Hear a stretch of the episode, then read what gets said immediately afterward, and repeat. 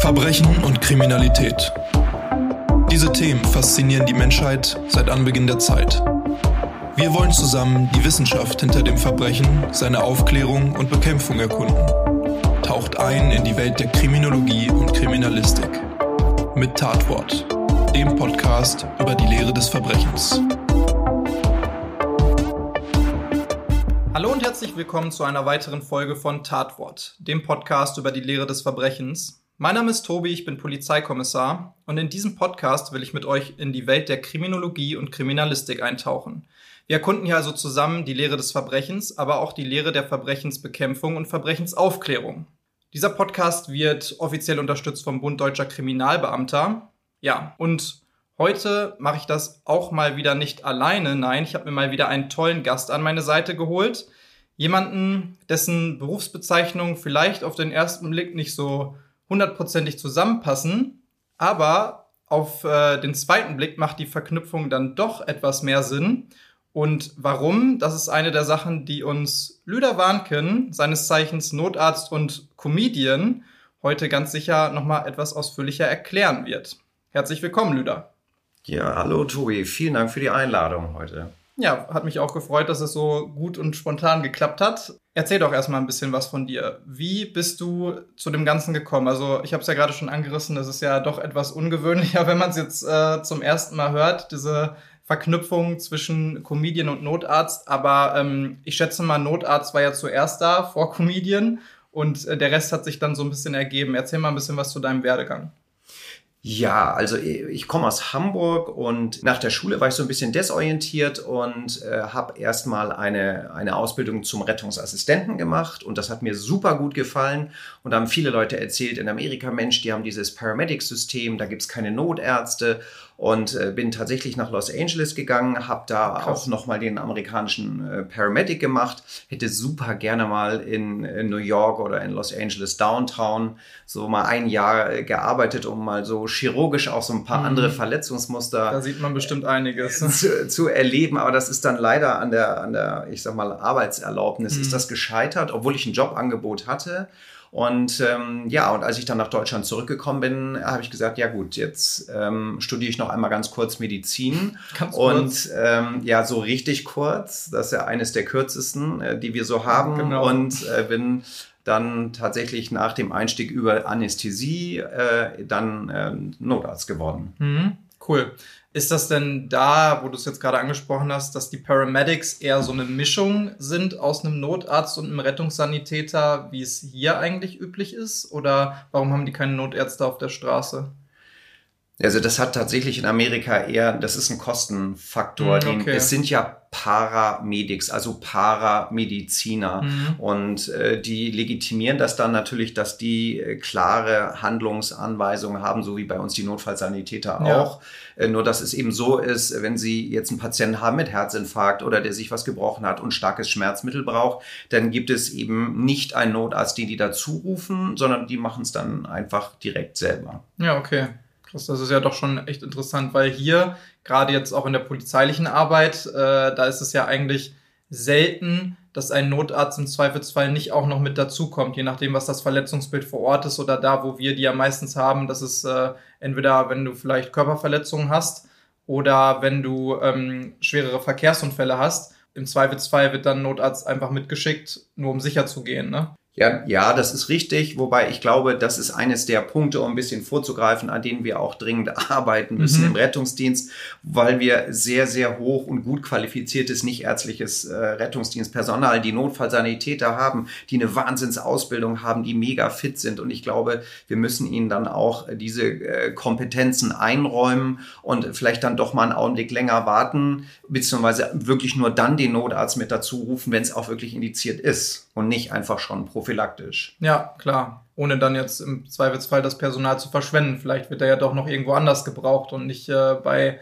der kleinen Platzwunde, die im Zweifelsfall auch einfach so versorgt werden könnte, ne? auch wenn sie vielleicht erstmal im ersten Moment etwas schlimmer aussieht. Aber ich glaube, das ist auch so ein bisschen äh, das Ding schon, dass viele natürlich so ein bisschen die äh, Berührungsangst haben mit gewissen Verletzungen, wie man sie vielleicht auch jetzt in deinem Berufsfeld oder in meinem Berufsfeld sieht.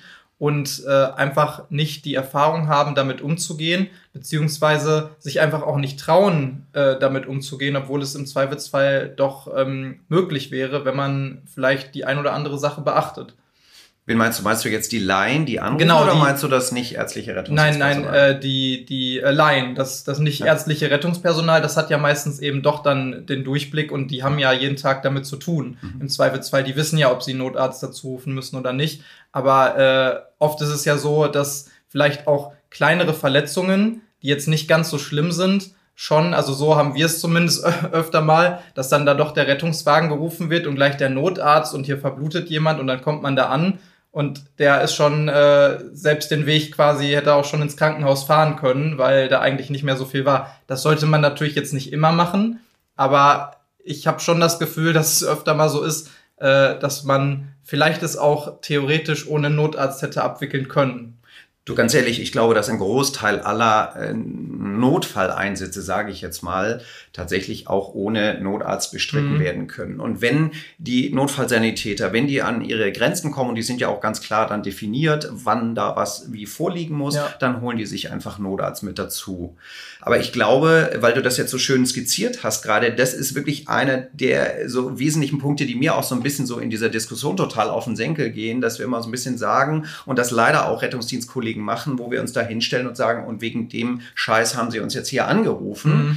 ähm, was so auf ganz vielen Leveln nicht okay ist. Nämlich zum einen sind wir ein Dienstleister und wenn wir da auftreten, auch wenn wir nicht damit einverstanden sind, sollten wir äh, einfach professionell auftreten, auch wenn wir da nicht, äh, wenn wir sagen, hm, war das jetzt wirklich indiziert? Und das Zweite ist, weißt du, das degradiert so ein bisschen die Leitstelle. Der, die Leitstelle hat ja die Filterfunktion. Das Mhm. heißt, der Laie wird immer, die Bevölkerung wird immer der Laie sein. Die rufen bei der Leitstelle an und die filtert. Genau wie du das gesagt hast. Es muss gar keiner kommen. Gehen wir morgen zum Hausarzt, rufen Kassel den ärztlichen Notdienst an. Es reicht ein Rettungswagen oder Rettungswagen und ein Notarzt. Also die sind, und ich weiß, das ist ein äh, kom komplexes Thema, Leitstelle, aber das ist im Prinzip der Filter, der entscheidet, wer wird da hingeschickt. Und ich glaube, da müssen wir tatsächlich dran arbeiten. Ja, ist bei uns ja genau so ein Thema. Ne? Das System funktioniert ja ähnlich im Rettungsdienst äh, oder bei der Polizei.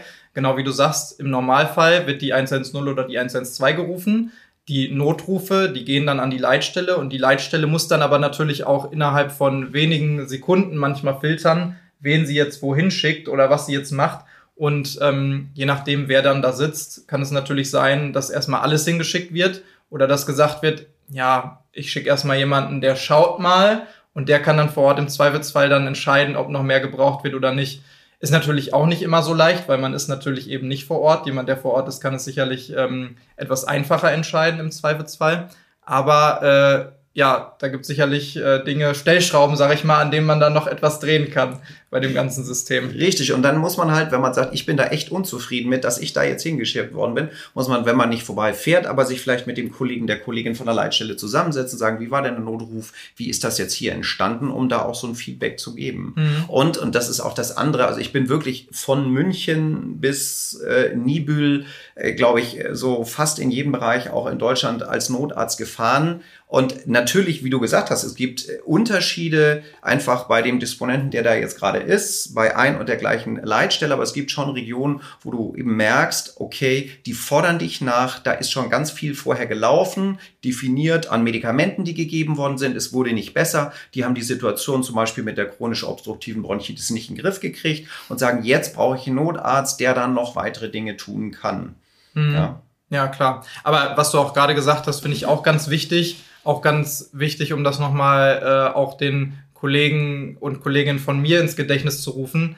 Dienstleister möchte sich wahrscheinlich niemand, der bei der Polizei arbeitet, nennen. Aber im Endeffekt ist es ja doch so, dass man eben gerufen wird für die Leute, um denen zu helfen im Zweifelsfall. Und man sehr oft von äh, Kolleginnen und Kollegen äh, eben hört, für so eine Scheiße sind wir jetzt hier hingefahren. Aber man muss natürlich auch immer bedenken, die Leute vor Ort, für die ist das nicht so eine Routine, für die ist das nicht so Standard und so normal wie für uns. Und die wissen sich vielleicht in dem Moment gar nicht großartig zu helfen. warum jetzt diese Hilflosigkeit von Anfang an bei denen da ist und ob das jetzt gut oder schlecht ist, das steht natürlich auf einem anderen Blatt Papier. Aber dass sie erstmal in einer Ausnahmesituation sind, in vielen Fällen, wo man selbst als jemand, der das eben schon hundertmal erlebt hat, äh, denkt, dafür sind wir nicht notwendig und das ist auch gar nicht unsere Aufgabe. Ja, da hilft es auf jeden Fall, sich öfter mal zu denken, okay, ich helfe ja trotzdem gerade irgendwelchen Menschen und ich versuche dann vielleicht den auch nochmal zu erklären, dass beim nächsten Mal es nicht unbedingt notwendig wäre, sofort den Notruf zu wählen. Aber man muss sich trotzdem immer nochmal wieder ins Gedächtnis rufen, dass es halt was anderes ist für jemanden, der das schon zehn Jahre macht und jeden Tag sieht oder für jemanden, dem das vielleicht zum ersten Mal im Leben passiert ist. Ne? Ist das denn bei dir auch so, dass du schon immer nur Notarzt machen wolltest? Oder, weil es gibt ja gerade im medizinischen Bereich, ähnlich wie bei der Polizei, unendlich viele Fachbereiche, wo man sich auch spezifizieren kann. Äh, wolltest du schon immer Notarzt werden? Äh, vielleicht eine, eine Sache noch mal kurz äh, zu dem, weil du sagst, wir sehen uns nicht als Dienstleister, um das vielleicht zu korrigieren. Es geht einfach um professionelles Auftreten. Ja, also das, das ist das, was ich meine. Es geht, egal ob du Polizist, ob du Feuerwehrmann, Frau oder ob du im Rettungsdienst arbeitest, wenn wir irgendwo hinkommen, dann gibt es einfach ein professionelles Auftreten und so ein Statement wie wegen der Scheiße haben sie uns gerufen. Das mhm. ist nicht, das ist einfach auch höchstgradig unprofessionell. Von ja. daher, um das einfach nochmal so ähm, richtig zu stellen. Also bin ich immer, also tatsächlich war es dieser Weg, den habe ich ja beschrieben, irgendwie Rettungsassistent, Paramedic, gerne gearbeitet, hat leider mhm. nicht geklappt, dann eben in Deutschland äh, Medizin studiert. Tatsächlich wirklich, und wenn nach der Schule, wenn jemand gesagt hat, Lüder, wie sieht's aus, äh, Medizin, wäre das nicht so genau, hätte ich gesagt, ja, nee, du hast nicht alle Latten am Zaun. Ja. Aber ich kam halt dann zurück und habe gesagt, äh, so, das ist halt the way to go in Deutschland, das ist,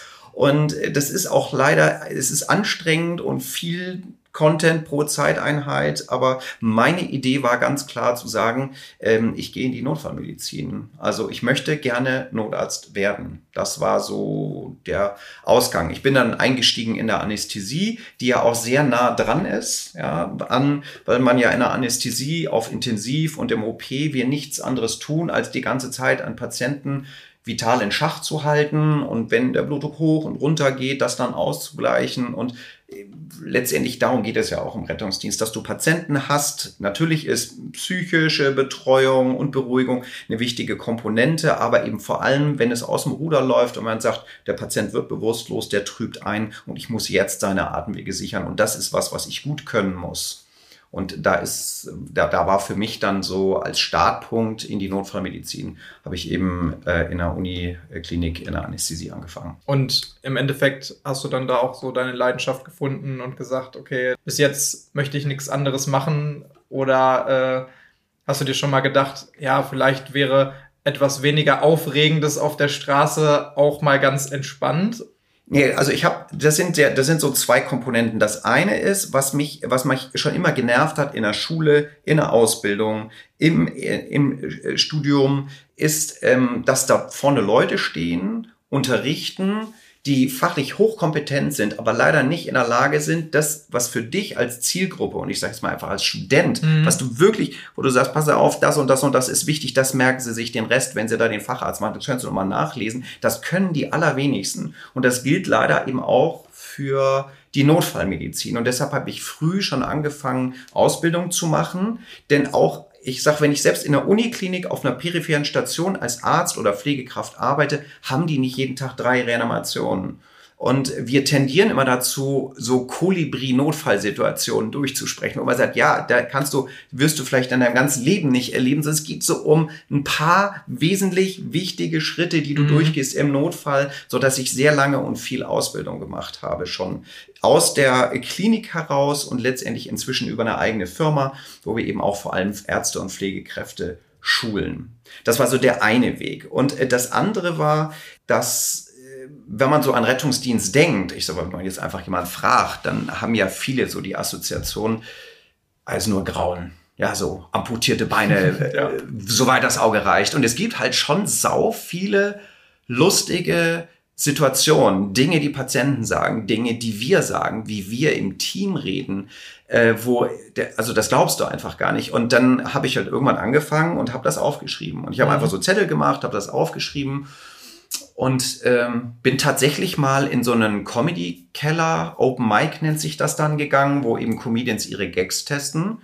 um zu schauen, finden die Leute es witzig? Ähm, äh, muss ich, wie ist das, wenn ich einen Sachverhalt erklären muss? Ist der Joke dann noch witzig? Wo ist auch so bei denen die Grenze? Also was kann ich erzählen noch, wo du sagen mhm. die dann, oh, alter Schwede, das hat mir jetzt ein bisschen too much. Und ähm, ja, und das hat gut funktioniert. Natürlich funktioniert nicht jeder Gag, aber das funktioniert beim Comedian klassischen Comedian auch nicht. Das heißt, du gehst dahin, machst halt sechs Gags und von denen sind halt zwei gut. Und so testet man sich ja da aus. Von daher bin ich dann wirklich immer zu größeren äh, Comedy-Veranstaltungen gegangen und dann irgendwie zu Nightwash und so nahm mhm. die ganze Sache seinen Lauf. Ja. Ja. Sehr und, cool. Und dann ist es halt so eben in der Ausbildung und das ist ja so das Krasse, was man finde ich schon erlebt, ist ähm, ähm, wenn du im Rettungsdienst irgendwo hinkommst oder auch wenn du privat irgendwo mit Leuten sprichst, sagen die immer, ey, ich habe überhaupt keine Ahnung, was ich beim Notfall machen soll. Ich müsste, eigentlich muss ich mal wieder so einen Kurs machen. Aber ganz ehrlich, so bei Hobby, Beruf, Familie einfach mal grillen und Bier trinken, dass sie sich dann noch mal reinsetzen, irgendwie in so ein, das machen einfach die wenigsten. Mhm.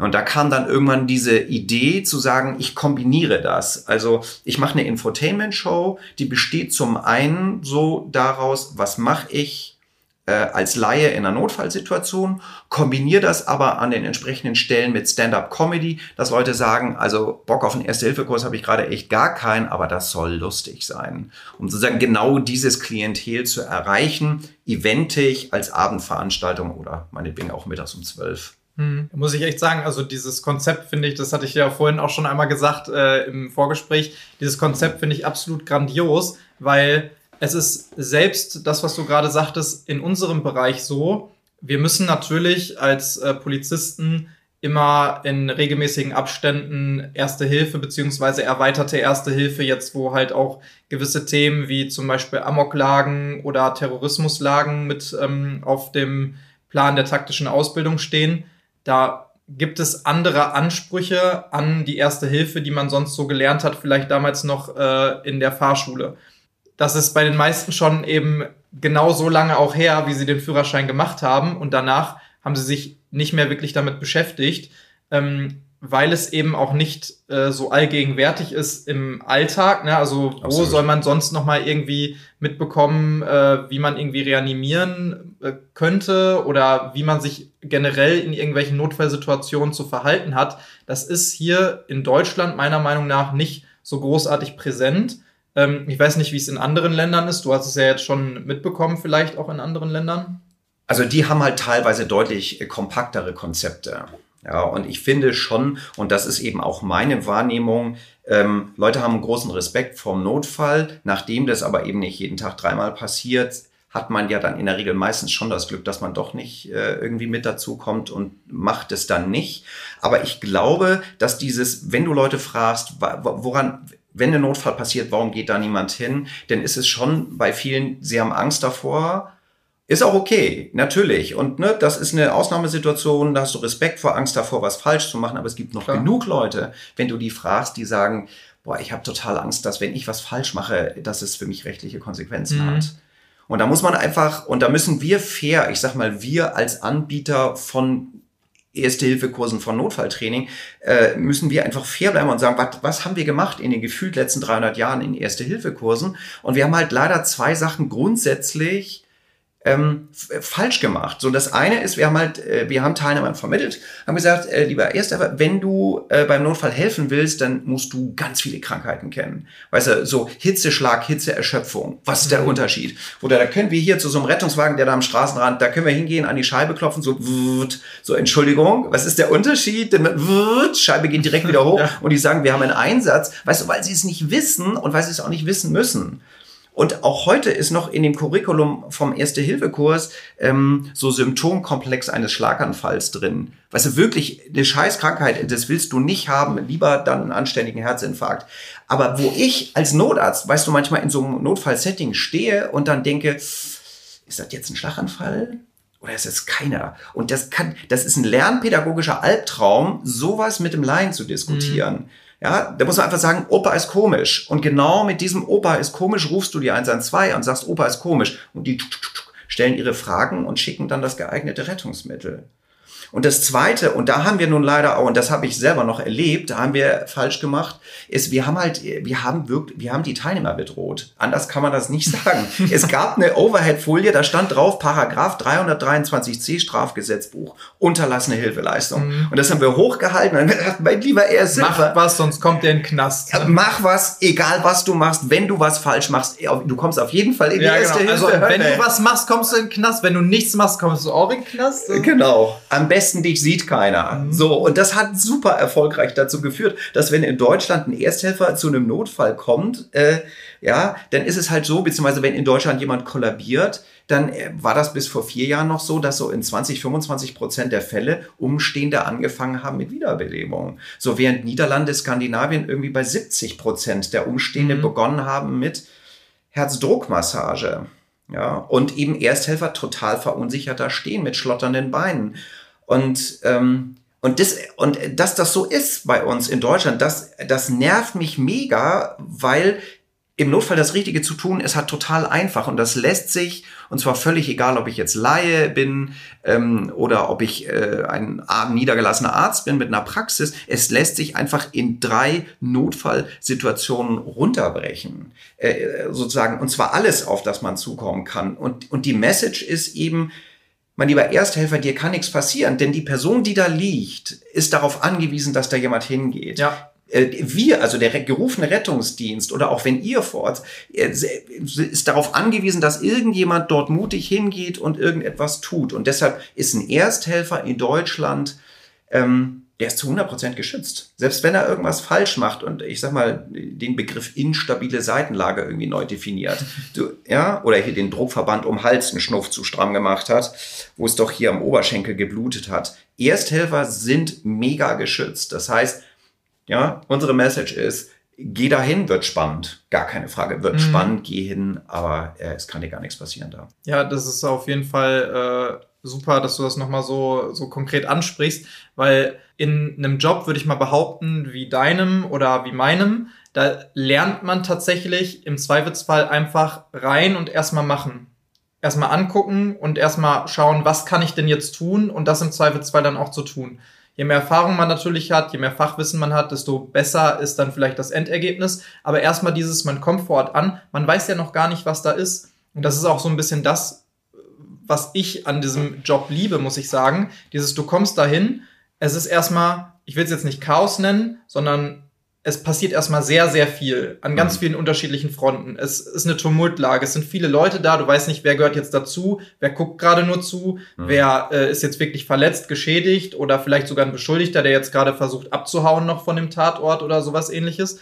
Und ähm, als Polizist komme ich dahin und denke mir, okay, jetzt muss ich da Struktur reinbringen, jetzt muss ich da Ordnung reinbringen, jetzt muss ich erstmal für mich gucken, okay, der gehört dazu, der macht das, jetzt fange ich an, die Leute zu befragen, jetzt versuche ich erstmal irgendwelche Aufgaben zu verteilen.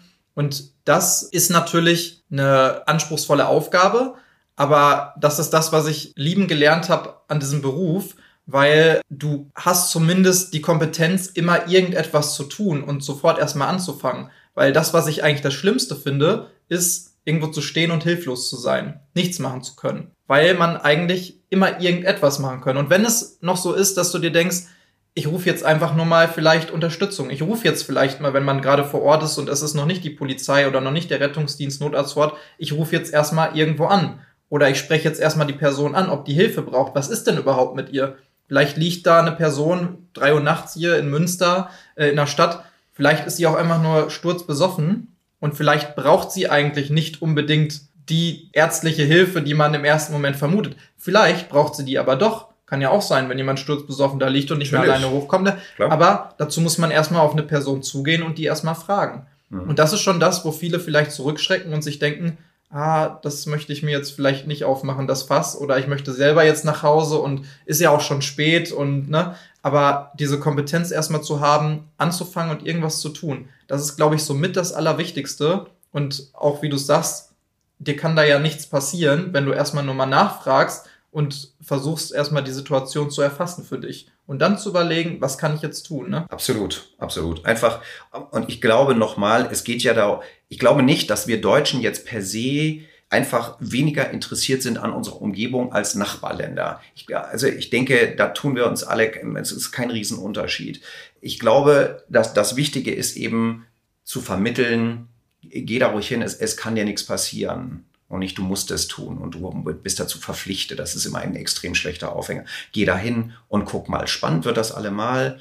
Ne, hingehen, aber das eben, und das ist so der zweite Punkt ein bisschen, wo man, den man auch, äh, den wir auch immer mit vermitteln und der auch Teil der Show ist, dass man sagt, ja, du nimmst deinen ganzen Mut zusammen, sagst, äh, ich weiß, wie es, ich, oh, ich habe das jetzt, dass bevor man da hingeht, eben kurz sagt, kurz guckt, ist es für mich okay. Und das ist das, was ihr macht. Und das ist ja auch das, was wir jetzt, ich sage professionell im Rettungsdienst machen, dass wenn wir da reinkommen, dass wir zumindest einmal kurz gucken, bei aller, ich sag mal, Empathie, die wir haben, bei allem Jobskills, die wir reingehen und wollen jetzt äh, Leben retten, ähm, das, den Eigenschutz eben zu beachten und zu sagen, ist es okay für mich? Und da gibt's ja auch noch so althergebracht, Leute sagen Hepatitis HIV und wenn ich da jetzt irgendwas mache, ich hole mir das. Und in Realita, und das lesen wir ja in regelmäßigen Abständen, ist es halt die Autobahn. Und da ist halt ein Lkw-Fahrer, der sieht einen Verkehrsunfall und der sagt, ich gucke. Ich habe auch, ich habe keine Ahnung, aber ich gehe da hin und gucke und die Unfallstelle ist nicht abgesichert und das nächste Fahrzeug knallt da rein. Mhm. Dass man einfach sagt, auch besonders in diesem, ich sag mal, Autobahn-Setting, ähm, das heißt, es muss erstmal okay für mich sein, dahin zu gehen. Und wenn da ein Fahrzeugunfall auf der linken Straße ist, äh, Spur ist und der Straßenverkehr fließt da noch, dann muss man halt einfach sagen, egal wie schlimm das ist für die Person, die da jetzt in dem Auto ist, es macht halt in überhaupt keinem Universum Sinn, jetzt darüber zu gehen und sich noch zusätzlich überfahren zu lassen. Absolut. Eigensicherung ist das höchste Gut in dem Fall. Du sagtest jetzt Eigenschutz, bei uns heißt es dann taktisch Eigensicherung. Mhm. Im Endeffekt das, was ich selber in der Ausbildung, also auch wenn ich selber ausgebildet habe, äh, immer an allerhöchste Stelle gepackt habe, weil meiner Meinung nach ist es wirklich so, Eigensicherung darüber kommt nichts mehr, weil du musst erstmal selber geschützt sein, um überhaupt erstmal alle weiteren Maßnahmen treffen zu können. Ne? Mhm. Das bringt ja keinem was, wenn du jemand anderem auch helfen möchtest, genau wie du sagst. Ein Verkehrsunfall, der muss ja noch nicht mal auf der Autobahn sein, egal wo im fließenden Verkehr. Ähm, das Wichtigste ist erstmal, dich selbst zu schützen, im Zweifelsfall abzusichern.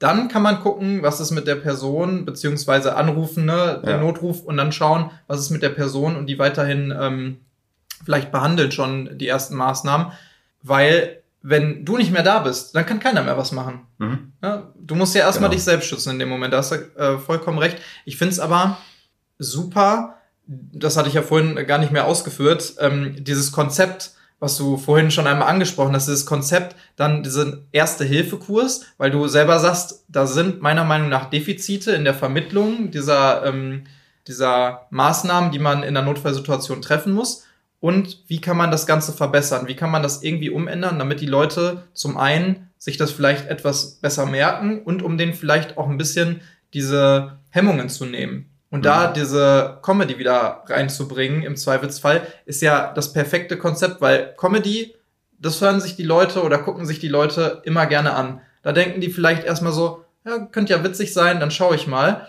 Und dann sind es ja trotzdem eigentlich sehr ernste Themen auf den ersten Blick, die man aber eigentlich auf den zweiten Blick eben perfekt mit auch etwas Humor verbinden kann. Ähm, lustigerweise in den letzten beiden Folgen hatte ich das Thema auch schon, zum einen mit dem Tatortreiniger Thomas Kund und davor mit dem Dr. Marcel Verhoff, der äh, ist ähm, Rechtsmediziner, eher ernsthaft geprägten Lagen. Und wir waren alle drei der Meinung, denke ich, dass es einfach mit dazugehört, dass es sogar sehr wichtig ist, wenn man da ein bisschen Humor mit reinbringt. Nicht mhm. nur im Nachhinein, wenn man darüber spricht, sondern auch schon vor Ort. Im Zweifelsfall kann das denjenigen, die da vor Ort sind, auch erstmal ähm, eine gewisse Panik nehmen, kann die vielleicht auch erstmal wieder ein bisschen beruhigen. Man muss jetzt natürlich nicht die ganze Zeit da irgendwelche Witze machen, wenn da wirklich jemand liegt und äh, ist schwer verletzt und der weiß sowieso gar nicht, was da gerade passiert. Oder die Angehörigen, ähm, ne, die wissen auch ja. nicht was. Da gehört auch, was du vorhin angesprochen hattest, eine gewisse ähm, Pietät, eine gewisse Professionalität zu, zu wissen, wann kann man vielleicht einen äh, kleinen Joke machen und wann nicht. Aber man sollte das auf keinen Fall von vornherein verteufeln, weil in ganz vielen Situationen kann es sogar helfen, die Situation besser zu machen für die betroffenen Personen. Ne? Total. Und ich glaube, also wichtig, du machst dich ja nicht über die lustig oder du lachst genau. dich nicht aus. Und, aber ich glaube, das ist auch selbstverständlich. Klar. Aber da aufzulaufen und locker zu sein und aber auch locker was zu sagen. Und dann hast du auch den Effekt, die Angehörigen stehen daneben, sind ganz auf, sind ja froh, dass du da bist. Und plötzlich, das ist wirklich wie so ein Aufmerken Und denken die, das hat er wirklich gesagt? Ja, hat er. Ach ja, Mensch, da. Und die werden lockerer. Und das äh, sozusagen, ich glaube, man vermittelt auch ein bisschen dadurch den Eindruck, dass man das hier im Griff hat. Ja, absolut. Dass die Situation dazu angetan ist, ähm, dass man auch mal ganz locker irgendwie was sagen kann da und einfach mal mit der Oma, mit der 98-Jährigen irgendwie scherzen kann. Und äh, das finden die Patienten gut, das ist für die Angehörigen gut.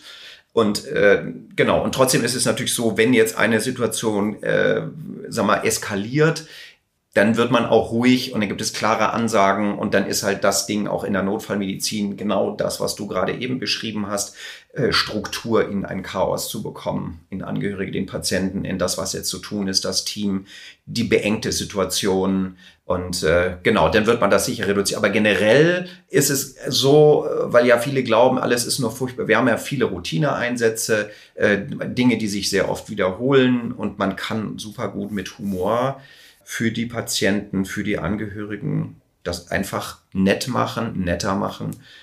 Das, also, das ist tatsächlich meine Erfahrung, seit ich äh, irgendwie wann Rettungsassistent geworden bin. Hm. Ja, denke ich auch. Das ist ja eine der wichtigsten Fähigkeiten, die man sich in so einem Fall auch bewahren muss. Also auch in unserer beider Berufe, äh, diese Kontrolle und die Ruhe zu bewahren im Zweifelsfall. Und wenn dann schon jemand dahin kommt, der sich sehr gut damit auskennt, von denen selbst die Umstehenden wissen, dass er das wahrscheinlich schon öfter mal erlebt hat und der hat noch vielleicht ein Lächeln auf den Lippen und kann vielleicht noch mal einen kleinen Spaß darüber machen, dann denken die sich ja auch im Zweifelsfall dabei, dann kann es ja so schlimm nicht sein. Also offensichtlich ist es nicht so tot ernst, weil sonst würde die Person da auch ne, nicht mehr so lachen Genau. im Zweifelsfall oder nicht mehr den Witz machen. Ja. Ja, finde ich super. Und äh, merkst du denn auch, dass es, du gehst ja auch live auf Tour ne, mit äh, deinem Programm. Das heißt Scheiße, ein Notfall. Richtig, genau.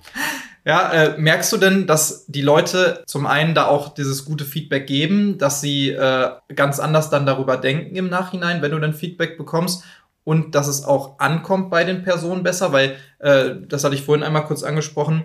Typischerweise macht man das ja eigentlich eher erzwungenermaßen Erste-Hilfe-Kurs. Zum Beispiel, wenn man dann irgendwo einen bestimmten Job anfängt oder wenn man seinen Mhm. Führerschein machen möchte. Das ist meistens langweilig, das wird meistens nicht besonders gut vermittelt. Das hast du ja auch gerade schon angesprochen.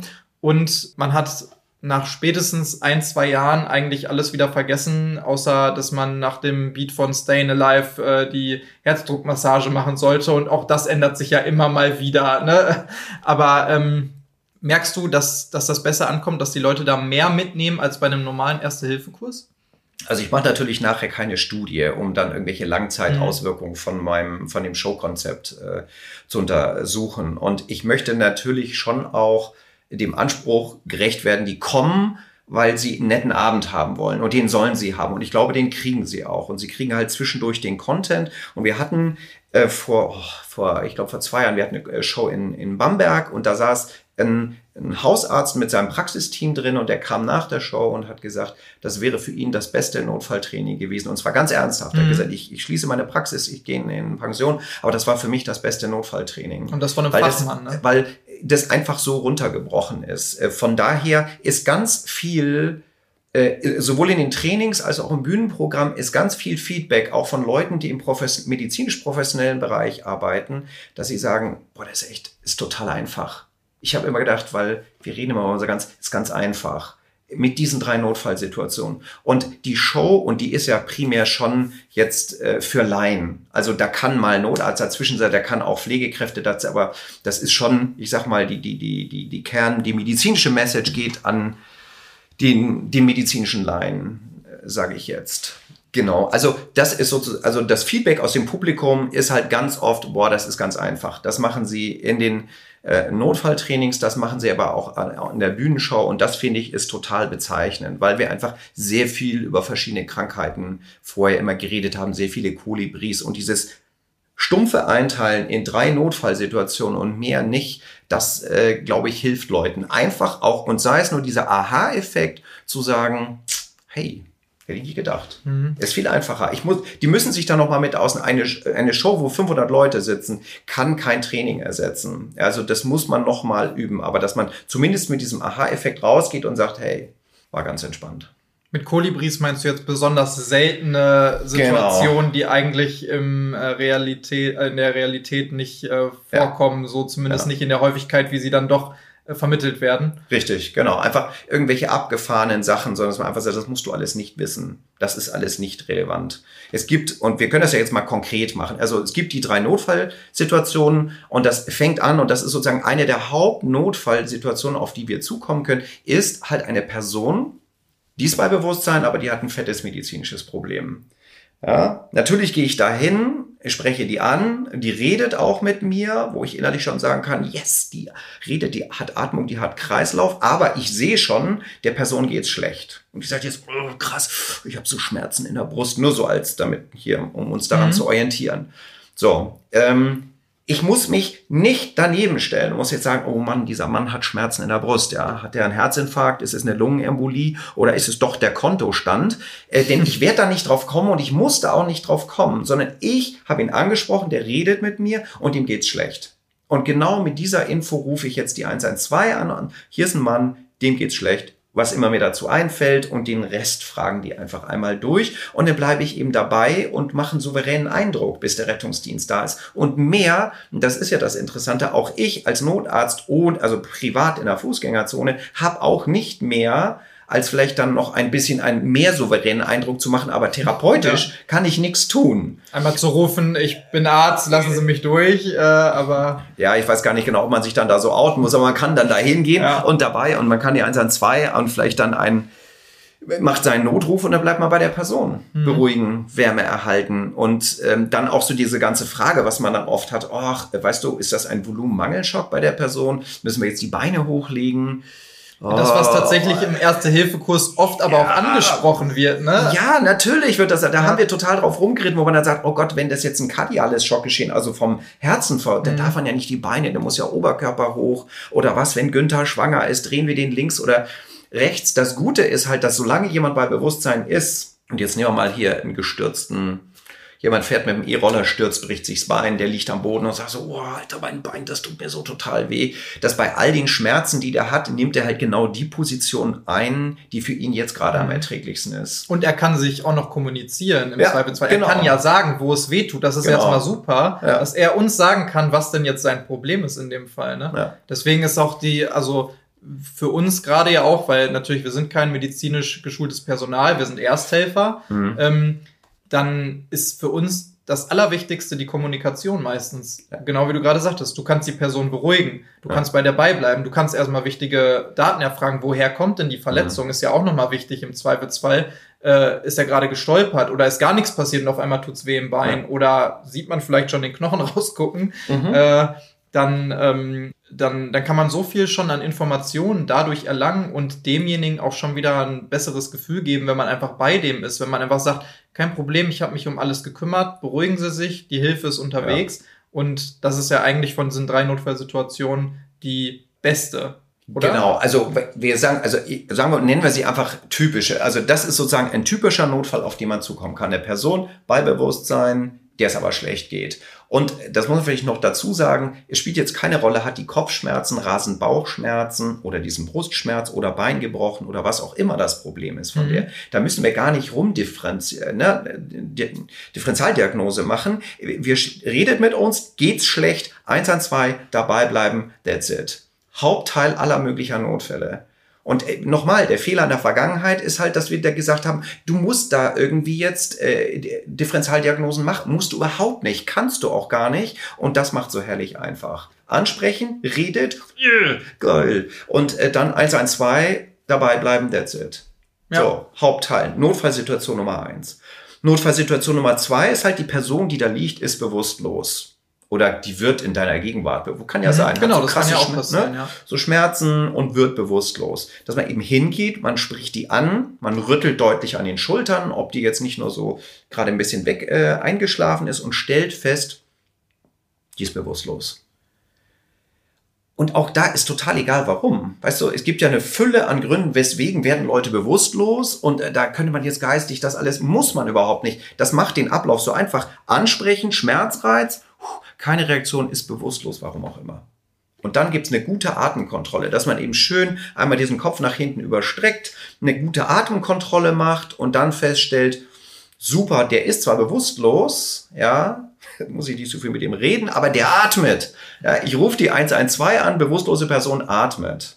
Und weil es halt zwei große Gefahren gibt bei einer Person, die am Rücken liegt, mit einer Eigenatmung, die bewusstlos ist, ne, Zunge fällt zurück, Mageninhalt läuft in die Luftröhre rein, drehen wir die Person dann in die Seitenlage.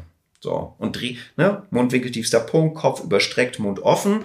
Und bis halt der gerufene Rettungsdienst da ist, werden wir die Person immer wieder ansprechen und immer wieder eine Atemkontrolle machen. Ganz simpel. Notfallsituation Nummer zwei. Und Notfallsituation Nummer drei ist eben, die Person ist bewusstlos, ich kontrolliere die Atmung und sage, äh, sie atmet nicht oder ich bin mir nicht sicher. Ja. Würde genauso die 112 anrufen, sagen, bewusstlose Person, keine Atmung. Und jetzt haben wir von früher noch so diese Sache mit der Pulskontrolle, dass wir immer sagen, jetzt muss ich doch eigentlich Puls kontrollieren, um zu schauen, schlägt das Herz der Person. Da muss man sagen, das kriegen Laien einfach nicht hin. Es gibt genug Studien auch von Ärzten, Pflegekräften auf Intensivstationen, äh, wo man mal, ne, wir haben ja da so einen kleinen Zugang direkt in die Arterie. Ich kann auf dem mhm. Monitor jedes, bei jedem Herzschlag sehen, wie hoch ist der Blutdruck. Monitor zur Seite, gesagt, lieber Arzt, zähl mal schön mit wo die abenteuerlichsten Sachen bei rausgekommen sind. Und das Praktische ist, wenn man das so sagen darf, ist, dass eine der Hauptursachen, warum Leute einen Kreislaufstillstand kriegen, warum Herzen aufhören zu schlagen, ist halt der plötzliche Herztod. Was immer da im Detail passiert, also Herz schlägt, hört auf zu schlagen, Hirn schaltet ab, Atemzentrum schaltet ab, Patient, Person hört auf zu atmen. Das heißt aber praktischerweise im Umkehrschluss, wenn ich, wenn du zu jemand hinkommst, der nicht atmet, hat einfach mit großer Wahrscheinlichkeit vorher schon das Herz aufgehört zu mhm. schlagen. Und deshalb ist quasi die Atemkontrolle auch so der end, äh, zentrale Scheideweg zu sagen, atmet nur Seitenlage, atmet nicht, ich gehe davon aus, das Herz steht. Ja. So. Und das heißt, ich entscheide mich dann im Zweifel für die Herzdruckmassage. Und natürlich ist, also, ne, wenn du anfängst, Herzdruckmassage zu machen und die Person oh, oh, oh, fängt dann an, mit den Armen rumzufuchteln, ja, sagst du natürlich nicht, nö, also die 200, die ich jetzt noch gar fertig. Ich ja. bin so in Stimmung. So, kontrollierst dann nochmal die Atmung, sagst, whoopsie, atmet und Seitenlage. Ja. Und im Prinzip, und äh, das ist es, ja, mhm. das sind die drei Notfallsituationen, ja. Mehr brauchst du nicht. Und weißt du, dieses Ganze mit Blutung und Verbände und Druckverband und so, das haben wir ja auch richtig exzessiv betrieben, das zu vermitteln in der Vergangenheit. Im Rettungsdienst habe ich bei keiner und ich habe bestimmt in der Summe jetzt nicht ärztlich ärztlich in der Summe über 5000 äh, ich sag mal Rettungsdiensteinsätze haben wir es noch nie erlebt dass wir auf dem Bauernhof gefahren sind und da haben sie gesagt ja mei der hat sich geschnitten äh, schauen Sie mal wie das rausläuft oder so äh, und ja wüssten wir jetzt auch nicht was wir machen sollen sondern da gab es immer jemand der hat da einen Gürtel drauf und sei es Kabel was auch mhm. immer die Blutung steht wenn wir da ankommen. Oder sie ist eben so diffus, dass selbst wir, also es blutet halt an den verschiedensten Stellen, ähm, dass wir da nichts machen können. Wir haben in Deutschland eher das Problem, und das auch äh, erlebt das Problem, äh, dass ähm, die Ersthelfer die Atmung nicht kontrollieren. Und wenn die Person atmet, der Patient atmet, die nicht in die Seitenlage drehen, beziehungsweise atmet nicht, eben nicht anfangen mit der Herzdruckmassage. Ja? ja. Und deshalb glaube ich, ist da der Fokus drauf und da gibt es ja auch viele Projekte wie ein Leben retten zum Beispiel, die sehr, sehr auch hier auf Herzdruckmassage abzielen.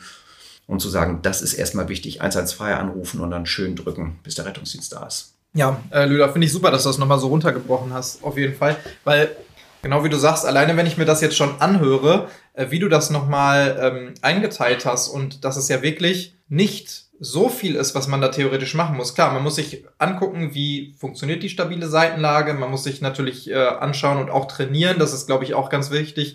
Wie funktioniert eine Herzdruckmassage? Mhm. Weil ähm, das hat wahrscheinlich fast jeder schon mal irgendwann gemacht. Mhm. Wie gesagt, äh, vielleicht beim Führerschein oder bei irgendeinem Erste-Hilfe-Kurs.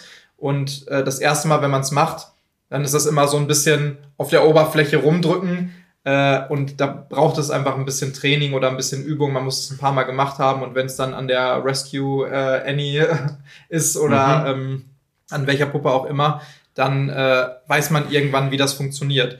Aber im Endeffekt konntest du jetzt innerhalb von nicht mal zehn Minuten runterbrechen, was man denn alles so tun kann vor Ort, um die Person schon am Leben zu halten im Zweifelsfall oder zumindest nach bestem Wissen und Gewissen zu handeln, ja. um möglichst sein Bestes zu tun, um ein Leben zu retten in dem Fall.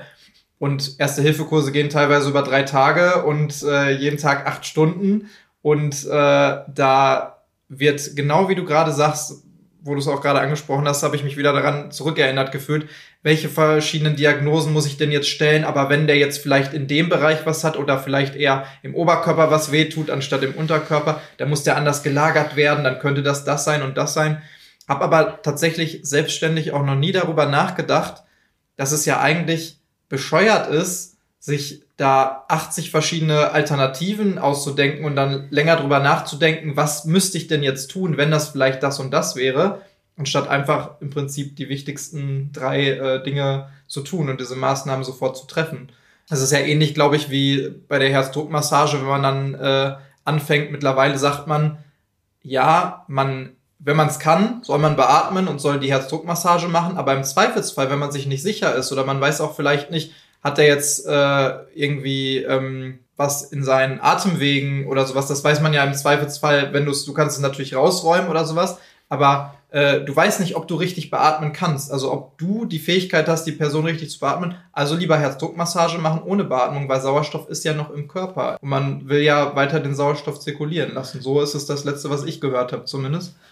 Genau, also generell muss man halt sagen, ja, natürlich auch wir im Rettungsdienst, wir beatmen im Rahmen einer Wiederbelebung den Patienten. Aber eine Beatmung ist wirklich nicht, ist einfach nicht so einfach. Bei Angehörigen ist das alles noch in Ordnung, aber jetzt ist es eine fremde Person, jetzt hat er da Blut, jetzt ist er Erbrochenes und letztendlich auch rein ich sag mal, rein technisch eine gute Beatmung zu machen. Ne? Selbst wenn man sagt, und das haben ja dann Praxen teilweise, oder wie ne, so Beutelmaske mit solch einem kleinen Tubus, der so ein bisschen die Zunge hochhält, das ist richtig. Also wenn das dein täglicher äh, Business ist, das zu machen, dann schon dann kommst du, ist es schwierig, wenn du das nicht regelmäßig machst, dann hast du eine große Chance, daran zu scheitern. Und du hast halt 30 Mal drücken, dann ist Pause oder irgendwas oder wahrscheinlich auch nichts und dann wieder 30 Mal drücken.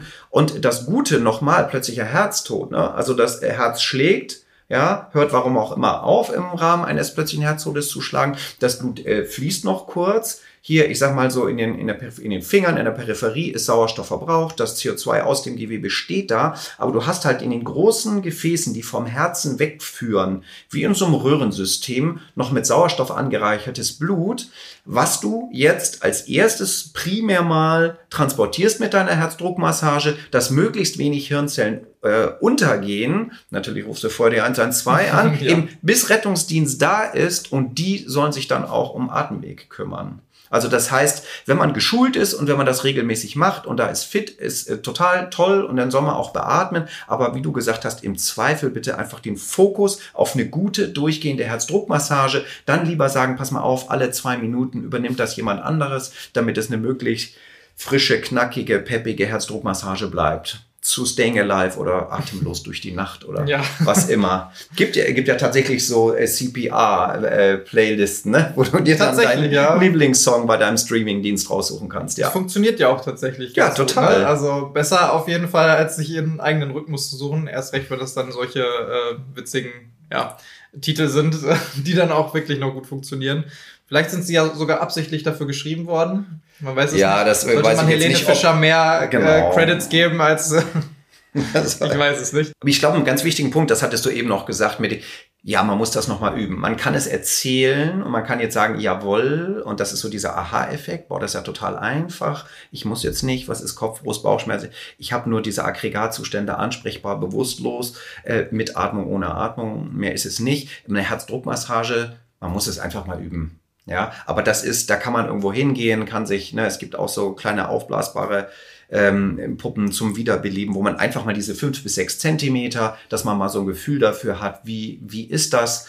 Und äh, dann hat man auch eine gute Chance, in einer Notfallsituation sowas umzusetzen und zu machen. Mhm, toll. Jetzt gibt's natürlich einige Situationen, die sind so ein bisschen, so wie jetzt gerade zum Beispiel das mit der Herzdruckmassage und dem Beatmen, die ähm, ändern sich immer mal wieder ein bisschen, beziehungsweise die sind so, hm, wie formuliere ich das? In Anführungsstrichen kritisch gesehen. Ja, es gab, gab, halt früher, also du, ein schönes Beispiel ist ja die hier Pulskontrolle. Das, die ist wirklich schon lange raus, ne? Die ist wirklich lange, lange raus. Aber da gab es auch Situationen, und ich kann dir jetzt nicht genau sagen, vor, ob das jetzt vor 20 oder vor 30 Jahren war. Also da sind Situationen in, in Trainings auch entstanden, wo dann Teilnehmer bei dem Kurs waren, wo, und wir haben früher vermittelt, du musst einen Puls fühlen. Ja, mussten Puls fühlen, hat er keinen anfangen zu drücken. Die gesagt haben, Entschuldigung, äh, letztes Mal Puls fühlen, dieses Mal keinen Puls fühlen, er kennt sich überhaupt mit dem Thema aus hier. So, ne? Also gewisse Dinge ändern sich, aber ich glaube, nicht ich glaube, sondern die, den Fokus oder die Wichtigkeit einer Herzdruckmassage, das besteht schon lange. Es gab halt unterschiedliche Verhältnisse, sag ich mal, zwischen Drücken und Beatmen. Und auch das ist halt Medizin. Ja, und äh, dass man einfach sagt, es gibt Versuche, es gibt Studien, es werden verschiedenste Studien ausgewertet, wo man einfach merkt, pass mal auf, dieses oder jenes Verhältnis ist besser. Und ähm, darum geht es ja auch. Was ist dann letztendlich besser? Und das wird auch angepasst. Aber ich sag mal, da ist eigentlich vieles oder da ist eigentlich das Hauptsächliche, das, das Entscheidende ist gleich geblieben und ändert sich äh, tatsächlich nicht so mhm. dramatisch. Es ist ja im Zweifelsfall auch äh, ein gutes Zeichen, dass an die aktuellen, an die aktuelle Studienlage und an den aktuellen wissenschaftlichen Stand diese äh, verschiedenen Maßnahmen immer angepasst werden. Ne? Wenn Natürlich. man jetzt sagen würde, nee, das war schon immer so, das machen wir jetzt auch so, obwohl sich ja. längst rausgestellt hat, dass vielleicht nicht die allerbeste Idee ist, das so zumindest durchzuführen, dann äh, wären wir ja immer noch auf einem Stand von vor ein paar hundert Jahren im Zweifelsfall. Ne? Und das ist ja genau das, was du gerade auch so ein bisschen angekreidet hast, was vielleicht innerhalb der Vermittlung zumindest, nicht in, innerhalb der Maßnahmen an sich, sondern innerhalb der Art der Vermittlung vielleicht äh, problematisch ist heutzutage noch. Genau, wobei man muss jetzt schon mal eins, glaube ich, hier für, für die letzten 10, 15 Jahre ist das schon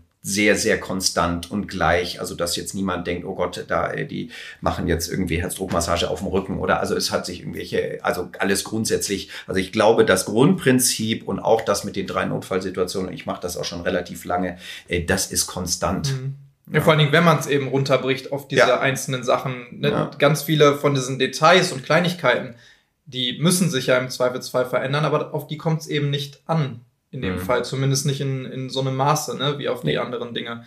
Jetzt gibt es ja so ein paar, ich will fast sagen, Mythen oder Diskussionen, ähm, die quasi sich auf verschiedene Einsatzsituationen beziehen. Zum Beispiel haben wir bei einem Verkehrsunfall mit einem Krat, also mit einem ähm, Kraftradfahrer, Motorradfahrer, diese Diskussion, soll man dem vor Ort, wenn er da gestürzt ist, wenn er da liegt, den Helm abnehmen oder nicht? Da gibt es die einen, die sagen, auf jeden Fall immer Helm abnehmen. Die anderen sagen, niemals dran gehen, auf keinen Fall Helm abnehmen, weil man kann den noch schwerer verletzen. Was sagst du dazu?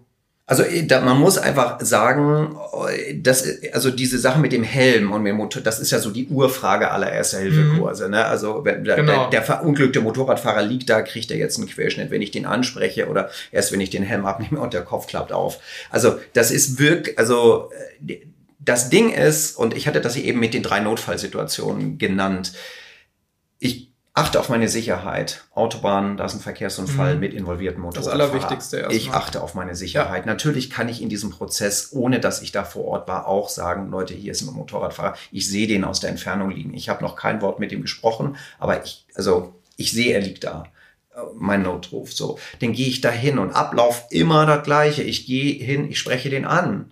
Und er sagt zu mir, oh shit, Ölspur, shit. Dann habe ich irgendwie auch immer und jetzt tut's mir so krass weh im Rücken. Yes! Redet mit mir, hat Atmung, hat Kreislauf. Und es gibt auch keinen Grund, außer man, ne, keine Ahnung, da hängt jetzt noch eine riesen Betonplatte, die gleich auf ihn drauf fällt, gibt es keinen Grund, ihn zu bewegen oder auch irgendwas mit diesem Helm zu machen. Mhm. Weil es natürlich sein kann, ein Motorradfahrer als Projektil auf so einem Motorblock ohne jede Knautschzone, dass der irgendwas hat an der Wirbelsäule. Das ist so. Aber Notfallsituation, spätestens bei Notfallsituation Nummer zwei, also ich habe abgesichert, nehme die Mut zusammen, ich gehe dahin, spreche den an, sag, hallo, was ist los?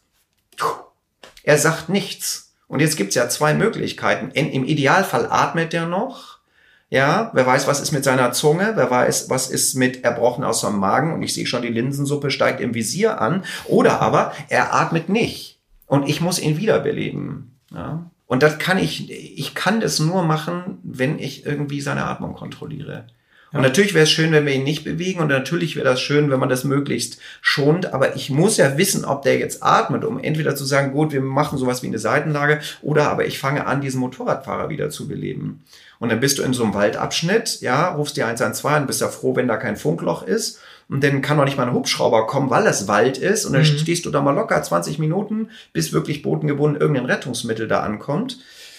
Wenn der, dann sind unter Umständen so ziemlich alle Züge, die der jemals hätte noch besteigen können, der Motorradfahrer medizinisch gesehen, unter Umständen abgefahren.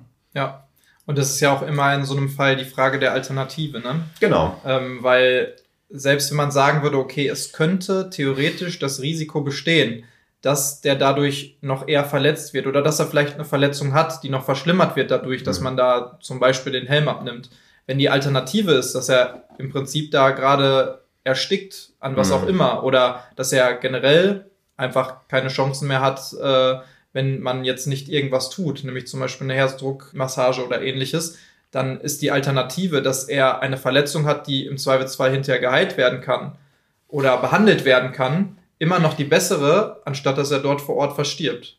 Und das ist ja auch bei dieser Sache, mache ich jetzt was oder mache ich nichts, mhm. die wir ganz am Anfang angesprochen haben, die Frage der Alternative vielleicht mache ich was, aber es ist nur zur Hälfte irgendwie nützlich für den, dann ist es schon mal besser, als wenn man gar nichts macht. Im allerschlimmsten Fall, wenn man nicht mal irgendjemandem Bescheid sagt oder man sagt einfach, ja, okay, da liegt einer, aber das wird schon passen. Ich ja. drehe mal um und gehe mal in die andere Richtung, bevor ich mir jetzt hier irgendwie noch selber Probleme bereite oder sowas. Aber es ist immer die Frage der Alternative, die ich mir da so stelle. Und äh, es ist immer besser, irgendetwas zu tun, natürlich, wenn man selber geschützt ist in dem Fall. Man kann niemandem auferlegen, dass man jetzt da vor Ort direkt ran und dann muss man da Mund auf Mund drücken und muss Herzdruckmassage, obwohl man das gar nicht kann oder vielleicht auch selber körperliche Gebrechen haben, weil sowas ist durchaus ja auch schon körperlich fordernd oder kann es sein, je nachdem, ne, wie lange man das auch durchhalten muss. Aber man kann immer irgendetwas tun. Genau, und ich glaube, dass wir, man kann sich da bei diesem Beispiel mit es gibt keine Alternative dazu. Oder wie sieht die aus? Die heißt, der Motorrad bleibt da liegen und erstickt an seiner Zunge, an seinem Erbrochenen oder sein Herz steht eh. Da kann so viel weiter zurückgehen, können wir noch uns da lösen von und sagen Herzdruckmassage. Herzdruckmassage ist eine ganz invasive Maßnahme. Ich komprimiere den Brustkorb in Richtung in fünf bis sechs Zentimeter, in der der sich nie bewegt. Mhm. Je älter der Patient, je mehr Osteoporose, desto knack. Das ist so. Und da kann man natürlich nicht sagen, Alter, hast du es gehört, fünfmal geknackt, lieber nur so fünf Millimeter. So, uh, uh. Das ist halt Kosmetik. Kosmetik, der hat gerade einen Kreislaufstillstand. Und eine Rippe, das kannst du nachher wunderbar, selbst wenn das Brustbein brechen sollte, das kann man da alles wieder. Aber ein Herz, was steht, ist immer ja. die Frage, ja, es ist immer ein Abwägen und da macht ein Rippenbruch es völlig irrelevant in einer Kreislaufstillstandssituation. Ja, ganz genau. Um nochmal den Bogen zu schlagen äh, zu den Situationen, wo wir als äh, Polizeibeamte im Zweifelsfall mit den Notärzten oder den Notfallsanitätern zusammenarbeiten. In vielen Fällen ist es natürlich der Verkehrsunfall, das haben wir jetzt auch schon ein paar Mal angesprochen, auch wie man sich da verhalten kann. Habt ihr im Zweifelsfall denn sehr viel tatsächlich auch mit der Polizei zu tun? Also, weil ich weiß, dass ich in ähm, den letzten Jahren in einer äh, oder teilweise in einer kleineren Behörde gearbeitet habe, die äh, eben sehr viel Landstraßen hat, sehr viel Wald hat und da ist es tatsächlich so, dass wir extrem oft mit Rettungssannis, mit äh, NA, also Notarzt mhm. ähm, oder auch mit der Feuerwehr zusammenarbeiten mhm. und das wirklich ein sehr krasses Hand-in-Hand äh, Arbeiten vor Ort ist an den meisten Einsatzorten. Ist das bei euch genauso? Oder? Ja, ja, das ist, vielleicht ist es dann auch abhängig, wo man einfach ist. Und wenn du in einer großen Stadt arbeitest, wirst du natürlich irgendwann auch mal immer Leute. Aber ich glaube, wenn du jetzt irgendwie halt in München oder Hamburg oder wo auch immer nicht arbeitest, dann sind einfach so viel Personal, dass du vielleicht erst fünf Jahre später den gleichen nochmal triffst. Ich arbeite jetzt auch eher in, in, ich sag mal, in so einem ländlichen Bereich, was ich auch viel reizvoller finde, mhm. weil die Wege einfach viel länger sind und auch das, was ich therapeutisch machen muss. Und da siehst du tatsächlich sehr regelmäßig bei Verkehrsunfällen, bei Wohnungsöffnung oder dann läuft da einer verwirrt über die Gleise und dann ist es immer ganz, also oft mit Polizei und ähm, das geht total gut, weil man sich kennt und weil man das ja auch irgendwie zusammen äh, hier abwickeln muss, die Situation und diesen Notfall auf jeden ja. Fall. Weil ich habe jetzt schon von einigen auch mal gehört, also tatsächlich nie von Kollegen oder von äh, Kolleginnen und Kollegen von dir jetzt, also aus dem äh, medizinischen Bereich, die ähm, gesagt hätten, ja, äh, die Polizei ist doof oder die äh, Rettungssannis sind doof. Im Gegenteil, es ist eben wirklich ein Hand-in-Hand-Arbeiten und es ist eher schon so gesehen, dass man, man grüßt sich, ne, auch äh, natürlich, natürlich Streifenwagen zu klar. Rettungswagen. Es ist eine sehr gute, ein sehr gutes Miteinander. Aber gibt es irgendwelche zum Beispiel auch Einflüsse von außen, wo du gemerkt hast, dass es in den letzten Jahren vielleicht ein bisschen schlimmer geworden bei der Arbeit?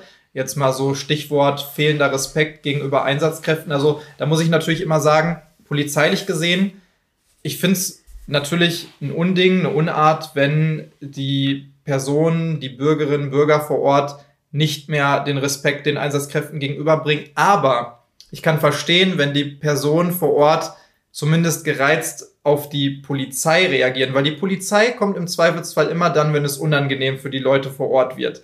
Die wollen eigentlich oder wir wollen eigentlich ja auch helfen, aber wir müssen eben auch Maßnahmen gegen die Person treffen. Und dann mhm. kann ich es absolut nachvollziehen, rein menschlich, warum nicht alle Leute sich immer freuen, die Polizei zu sehen. Mhm. Aber bei Feuerwehr, bei Notärzten, bei Rettungssanitätern, da habe ich das nie nachvollziehen können, warum es Leute gibt, die gegenüber diesen Personen einfach sich dementsprechend verhalten, dass sie vielleicht sogar die auch noch beleidigen, die behindern bei ihrer Arbeit. Und ich meine jetzt nicht nur Gaffer, die einfach vollkommen bescheuert sind, dass sie da stehen und die Einsatzkräfte behindern in ihrer Arbeit, sondern wirklich Leute, die aktiv bösartig gegen diese, diese Person vorgehen, die vielleicht auch mit irgendwas beschmeißen oder sowas. Hast du sowas schon erlebt? oder erleben müssen? Punktuell mal ja, aber nicht in dieser Dichte, wie äh, das sozusagen gerne in Social Media oder auch mhm. in den Medien breitgetreten wird.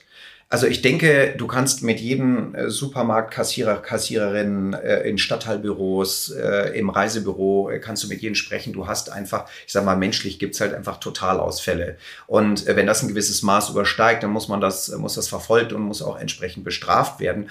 Aber so finde ich schon das Bild, was manchmal vermittelt wird, dass irgendwie von einer Schicht, wo wir zehn Einsätze haben, wie bei neun vermöbelt wird, das ist einfach nicht meine Einsatzrealität. Überhaupt nicht. Also wir hatten, natürlich gibt's Leute, die zum Beispiel irgendwelche, äh, ja, so Substanzen konsumieren, die sind jetzt im Entzug oder die sind einfach durchgängig, aber die haben überhaupt nichts mit mir oder gegen mich, äh, sondern die wissen einfach gerade nicht, was Phase ist, sind, vielleicht hauen die um sich und dann muss ich auch sagen, Notarzt, Eigenschutz ist ein Schritt zurück oder ich muss euch erstmal bitten, das so sicher zu machen, dass ich dem Klar. Patienten einen Zugang legen kann und dann irgendwas zum Beruhigen gebe oder wie auch immer.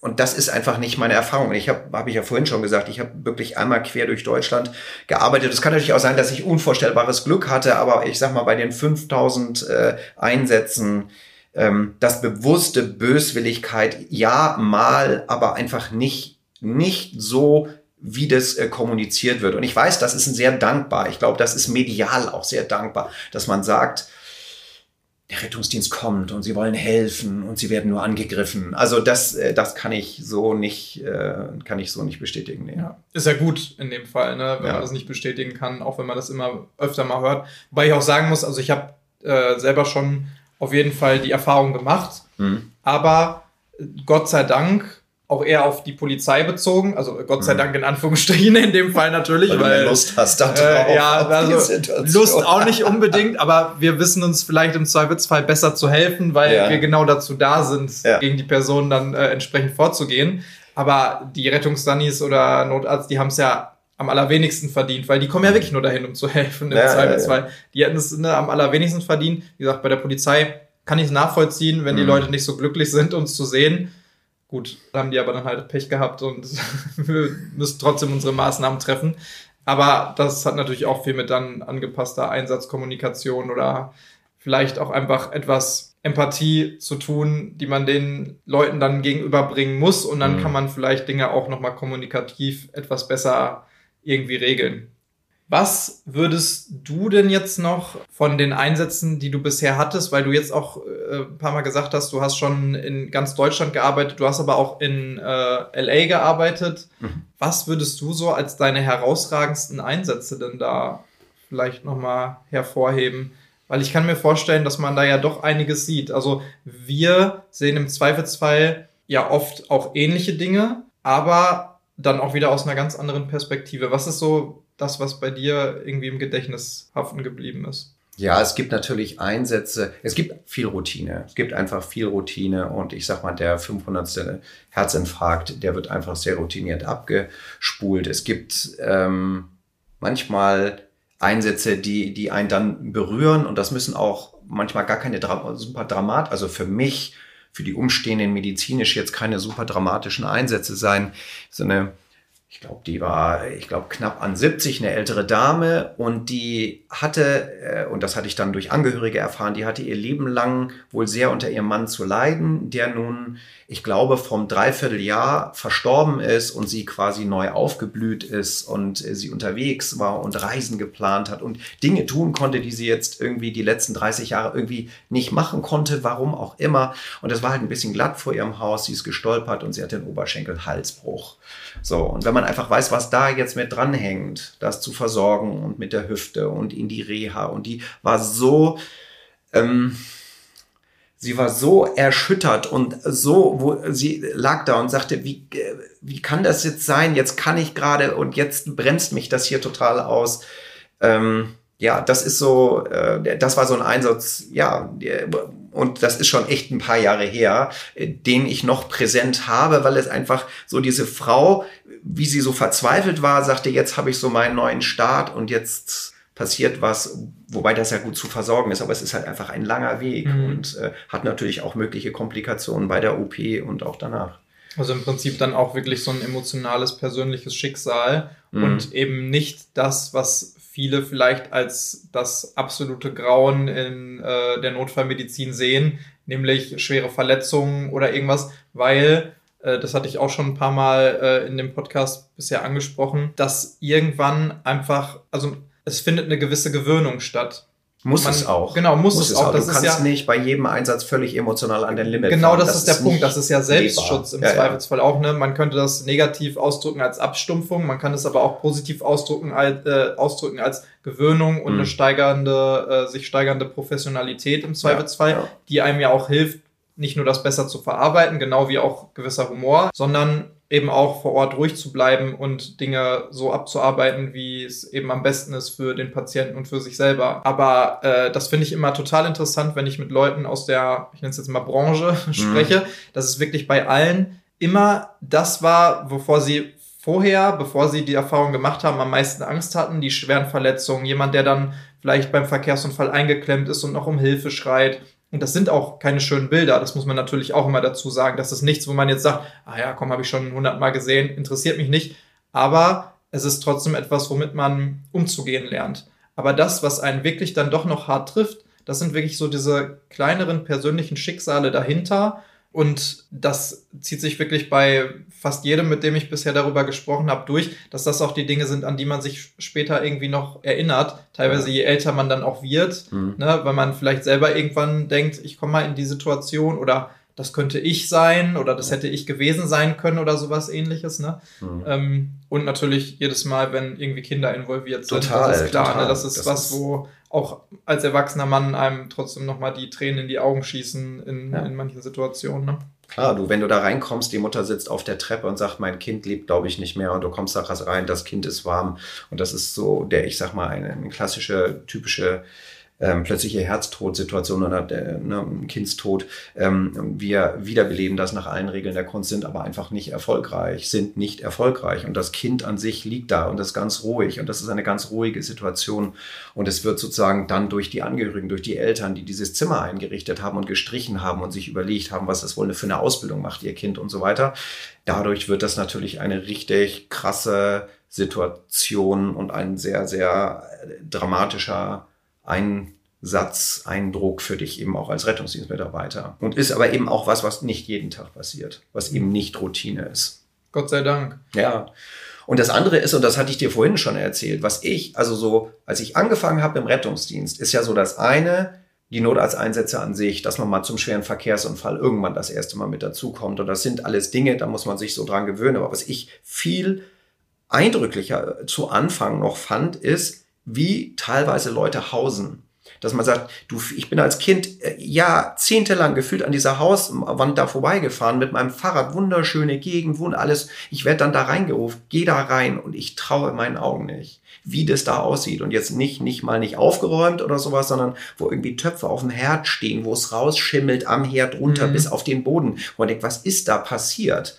Dass äh, so hinter diesen Fassaden, die eben gar nicht abgeranzt sein müssen, wo man so eine gewisse Erwartungshaltung hat, wenn ich da hinkomme, oh Gott, wenn wir da hinkommen, wer weiß, sondern alles schick, alles schön, du mhm. kommst da rein. Wortwörtlich und sinnbildlich im Zweifelsfall auch nach außen hin, was die transportieren. Die haben teilweise einen Job, die äh, ja. machen nach außen hin einen ganz normalen Eindruck, bis ja. man dann in die Wohnung kommt. Ne? Genau. Ja. So ein bisschen dieser Blick hinter den Vorhang der Gesellschaft, den man in solchen Berufen äh, tatsächlich sehr, sehr oft erlebt. Und das war auch am Anfang, finde ich, ein sehr, sehr komisches Gefühl, so bei meinen ersten Einsätzen vor vielen Jahren, dieses doch sehr, also es hat sich sehr so invasiv angefühlt. Ne? Man kommt da in das Innerste rein einer Person, also in, äh, in eine Wohnung, die sonst noch nie jemand gesehen hat, teilweise vielleicht noch nicht mal die Nachbarn, noch nicht mal die Freunde, weil die sich schämen, da Freunde irgendwie einzuladen. Und dann kommt man da rein und merkt eigentlich, okay, so lebt die Person hier vielleicht schon seit vielen mhm. Jahren. Ja. Und das Allerschlimmste daran ist, du kannst dir nicht wirklich helfen.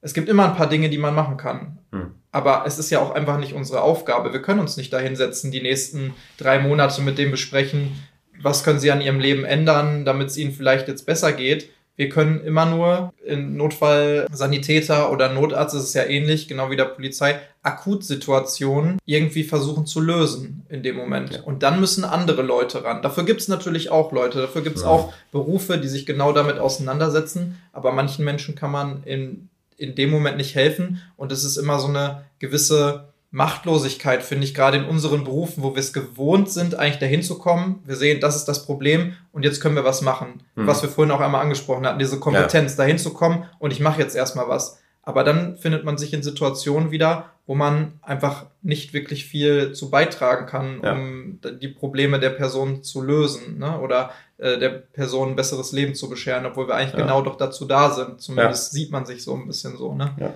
Beziehungsweise einfach die Frage, du gehst mit, ist ganz klar, die Polizei hat ihre Aufgabe, die Feuerwehr, der Rettungs, wir haben unsere klar definierten und natürlich machen wir nicht einen Millimeter an, an der Grenze unserer Aufgaben Stopp, sondern versuchen ja immer das möglichst gut und so zu, zu lösen. Aber du gehst da raus und, oder ich gehe da raus und dann denkst, wie kann das, also wie ist der Weg dahin?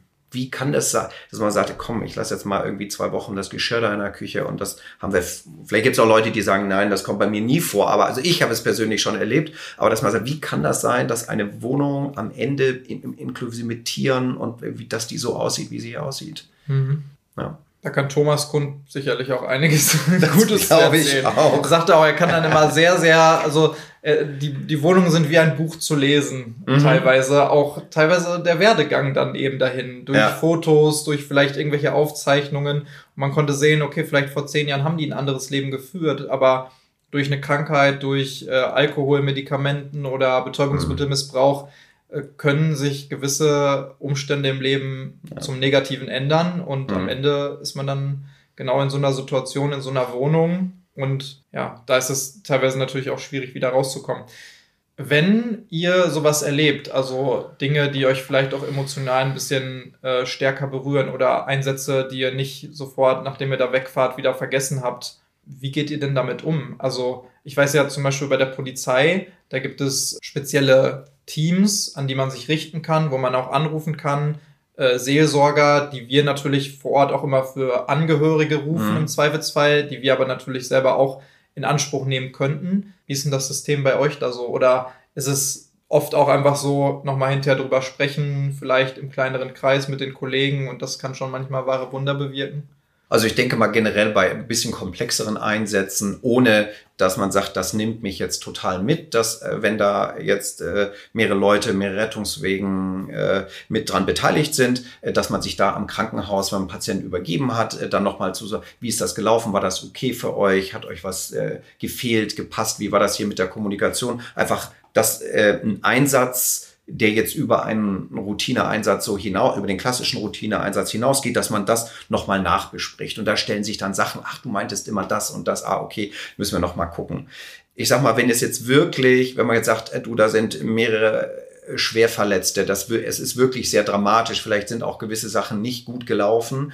Ist eben was, was wir heute machen und äh, was ja in vielen Bereichen der Fall ist, dass man eben sich dann nochmal zusammensetzt. Und das wird dann auch von den Wachen, von den Krankenhäusern angeboten, dass man sagt, alle an diesem Einsatz Beteiligten, äh, nächste Woche Montag um 19 Uhr treffen wir uns, ähm, nicht mit äh, Mediatoren, die mit dabei sind, dass jeder hier nochmal seine Geschichte erzählen kann und dass jeder loswerden kann, was ihn bedrückt. Und dann ist da ein Praktikant dabei, der, der das überhaupt alles gar nicht kennt und der muss die Chance haben, dass sein größtes Problem bei diesem Einsatz war, dass da jemand lag, den wir im Rahmen unserer Triage gesagt haben, das äh, macht keinen Sinn mehr, diese Person zu versuchen wiederzubeleben. Sein größtes Problem war, dass wir keinen, kein Tuch über diese, über diese Leiche gelegt haben, was jetzt medizinisch für den Einsatz völlig irrelevant ist, aber für die Person und für diesen Praktikanten, der das das erste Mal gesehen hat, war das mega wichtig, in diesem Setting, in diesem Gespräch, das so formulieren zu können, dass man sagt, Mensch, du hast total recht, da sollten wir vielleicht beim nächsten Mal drauf achten, dass der, das wird ihn trotzdem verfolgen, vermute ich. Solange er lebt, wird er an diese Situation denken, aber ich glaube, das zu verarbeiten und im Zweifel, nicht im Zweifel, sondern wenn es eine gewisse Dramatik hat, eben professionell zu besprechen, abzuwickeln, das glaube ich ist total wichtig. Und das machen ja auch, das machen wir auch, ich sag jetzt mal, im medizinischen Bereich nicht, glaube ich, weil wir alle so mega selbstlos sind und wollen alles nur tolle Sachen für unsere Mitarbeiter, sondern weil wir einfach festgestellt haben, wenn man das nicht tut, hat das langfristig unter Umständen verheerende Konsequenzen. Und Leute, Mitarbeiter in Akutbereichen können einfach deutlich besser, deutlich länger äh, mit so etwas umgehen, ohne in einen Burnout. Eine gewisse oder, äh, Resilienz, die aufgebaut wird. Genau. Und äh, das eben, und das ist, glaube ich, das A und O. Darüber zu reden, zu sagen, was, wie war es für mich, was war mein Problem, woran hat das gelegen, das aufzuarbeiten, um das einfach besser verarbeiten zu können als dass man das mit sich selber ausmacht oder eben dann ganz viele Biere trinkt, äh, dass man eben ein paar Stunden nicht dran denkt oder so. Ja, da bin ich ganz bei dir, auch ne, mit den Biere trinken man muss aufpassen, dass man sich im Zweifelsfall, und ich glaube, das gibt es in den Berufen einfach auch sehr oft, nicht äh, versucht, durch irgendwelche anderen Dinge abzulenken, nenne ich es jetzt mal, ähm, weil im Zweifelsfall bringt wirklich nur das drüber reden was und mhm. sich mit der Sache auseinandersetzen. Aber finde ich toll, dass es bei euch dann auf jeden Fall so gehandhabt wird und dass es das gibt. Wie gesagt, bei der Polizei gibt es das ja auch. Es geht auch langsam von diesem Bild weg, dieses nee, als Polizist, äh, da darf man auf keinen Fall ähm, das an sich rankommen lassen und warum drüber sprechen. Also wenn man damit nicht klarkommt, dann ist man nicht dazu gemacht, Polizist zu sein und sowas. Ich glaube, das war vor einigen Jahrzehnten schon so das vorherrschende Bild. Und dann mussten sich viele eben im Zweifelsfall woanders hinrennen, zum Beispiel mhm. auch in den Alkoholismus oder ähnliches. Mhm. Aber äh, heutzutage geht es schon wirklich in den Bereich rein, dass man akzeptiert hat, dass es einfach sehr anspruchsvolle Berufe sind, äh, bei denen man auch Dinge sieht, die einfach der Durchschnittsbürger, die Durchschnittsbürgerin nicht unbedingt jeden Tag sieht und dass es auch belastend sein kann, aber man sich auch überhaupt nicht dafür schämen muss, wenn mhm. einen so etwas belastet. Im Gegenteil, dann sollte man sich so schnell wie möglich Hilfe suchen, dann sollte man mit Leuten darüber sprechen, dann sollte man sich an die Stellen wenden, wo es im Zweifelsfall mhm. eben möglich ist. Und ansonsten hilft natürlich auch immer ein bisschen Humor. Das haben wir ja gerade schon gesagt, um mal nochmal den Bogen zu schlagen. Wenn man sich jetzt ich meine, klar, jetzt hatten wir Corona natürlich äh, eine lange Zeit, da wirst du wahrscheinlich nicht so viele Auftritte gehabt haben. Äh, nee, da haben wir also aus dem Studio haben wir einiges gemacht, aber beziehungsweise es gab halt diese Situation mit Autokinos und ja, mit okay. viel Hupen und Licht, wo man sagt, das nervt mich schon im ja, Straßenverkehr. Ja. Aber es war halt primär äh, tatsächlich dann im Studio irgendwie. Aber da hast du dann einen großen Monitor, hast da da 140 Briefmarken der zugeschalteten Leute. Mhm. Also eben nicht live. Ja, okay. Aber es geht bald wieder los. Ja, das, es geht bald wieder los und beziehungsweise es gab jetzt schon die ein oder andere Veranstaltung. Ich bin jetzt auf einem äh, Pathologiekongress in Oberhausen jetzt und äh, da freue ich mich total drauf. Das ist auch live und auch wieder mit Publikum. Das habe ich wirklich ähm, sehr vermisst. Auch, wie, auch wenn ich natürlich, ich sage jetzt mal rein finanziell, rein beruflich eine gute Rückfallebene habe. Ich bin äh, in meinem ganzen Leben nicht so viel Not als gefahren wie in den letzten eineinhalb Jahren. Aber ja, da freue ich mich super drauf, dass das jetzt wieder losgeht. Ja, super. Und wenn jetzt mal der ein oder andere Zuhörer, die ein oder andere Zuhörerin vielleicht äh, Lust bekommen hat, sich das auch mal anzuschauen und sich vielleicht mal wieder etwas, sagen wir mal, die, die Fachkenntnisse aufzufrischen in dem Bereich. Wo kann man denn was dazu finden? Ja, also ich habe meine Homepage ist einfach lüder mit ue-live.de äh, und ähm, genau da sind dann auch die Links jetzt zu Instagram oder äh, Facebook und äh, da sind eigentlich äh, sozusagen die aktuellen Termine. Ne? Wir planen so jetzt für die nächsten Monate, fürs nächste Jahr. Es hat, ist halt viel verschoben, aber es kommen ständig neue Termine dazu. Da kann man das sehen. Ja, und kann man sich die Tickets kaufen und dann sehr gerne kommen. Ja, das werde ich definitiv auch noch machen. Ich kann es euch nur ans Herz legen abgesehen davon, dass man Infotainment, das finde ich so einen witzigen Begriff, dass es nicht nur äh, unterhaltend ist, sondern dass man da tatsächlich auch noch was lernen kann und ich auch, wie gesagt, das Konzept super finde. Hat mir sehr, sehr gut gefallen. Die einzelnen Links zur Website, die werde ich auch nochmal in die Show Notes packen mhm. und äh, Instagram und alles, das wird man auch auf meinem Instagram dann wiederum finden. Und wie ihr wisst, ich freue mich auch immer über Feedback, über Themenvorschläge, über Gastvorschläge im Zweifelsfall. Und zwar könnt ihr das alles bei Instagram unter Tatwort Podcast finden und mich da auch anschreiben, genauso bei Facebook oder eben auch über die Website tatwort-podcast.de. Ja, ansonsten gibt es noch irgendwas, was du loswerden möchtest? Nein, also ich freue mich äh, total, dass ich hier sein darf und äh, ich glaube, so bei allem Humor und bei allem Spaß, ähm, glaube ich, wichtig zu wissen, mit den drei Notfallsituationen, im Notfall das Richtige zu tun, ist einfach, es ist total einfach. Es wird spannend, aber es ist einfach. Helfen ist super einfach. Sportlich dahin gehen, ein bisschen auf den Eigenschutz achten. Und äh, dann hat man eine gute Chance, sich da einfach an diesen paar Punkten durchzuhangeln. Ja, denke, das ist auch ein gutes Schlusswort. Also zuallererst schützt euch selber, passt auf euch selbst auf, bleibt gesund und äh, ansonsten tut, was ihr tun könnt, um anderen genauso zu helfen. Genauso. Dann bedanke ich mich recht herzlich. Ja, sehr gerne. Sehr und gerne. vielleicht äh, schaffen wir es ja auch so nochmal, uns vielleicht bei einem Auftritt von dir zu sehen. Also ja, das würde mich freuen. auf jeden Fall freuen. Mir bleibt ansonsten auch nicht viel mehr zu sagen als auf Wiederhören bleibt sauber und bis zur nächsten Folge von Tatwort.